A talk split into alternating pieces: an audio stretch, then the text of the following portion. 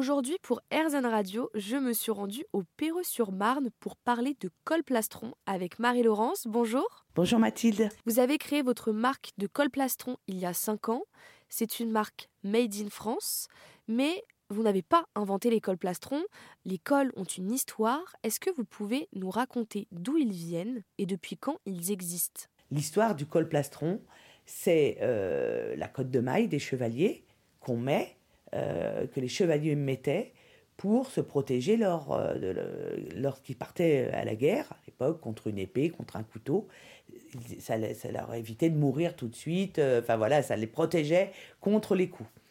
Et ensuite, le col plastron est revenu pas à la mode, c'était pas une mode, ça a été, il est revenu par nécessité après la Seconde Guerre mondiale, car euh, bah, il y avait plus euh, toutes les productions textiles avaient été mises à mal par la guerre et les hommes après la Seconde Guerre mondiale allaient travailler en chemise et veston et il n'y avait plus assez de tissu donc le plastron est revenu pour donner cette idée euh, aux hommes et aux femmes, mais principalement les hommes, d'aller au, travail, malgré tout toujours habillés avec une chemise, sauf que la chemise n'était pas complète puisqu'il n'y avait pas les manches.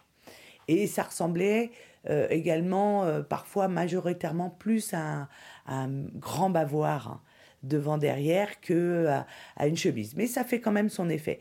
Et pareil, dans les années 50, euh, principalement bah, 40, 50, 60, les femmes aussi portaient euh, des plastrons en dentelle euh, pour apporter de l'élégance euh, lorsqu'elles faisaient, elles allaient bon, au bal ou sur les repas de famille. Donc le plastron vient de là. Je ne l'ai pas inventé, mais je l'ai retravaillé, on va dire, et je lui ai redonné, je pense, une utilité réelle. quoi.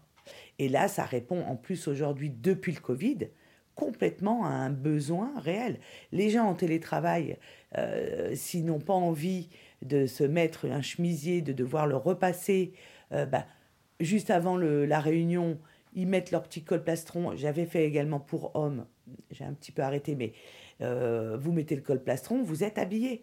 C'est un produit qui s'inscrit pour les femmes qui ont tout le temps chaud, donc les femmes qui sont rondes parfois. Alors les rondes, parce que souvent on a du mal à, faire une superposition de vêtements et on est très vite et engoncé et gêné par le chemisier euh, qui vient en dessous la manche ou en dessous le, le, pull ou la robe, ben là, il n'y a plus de problème là.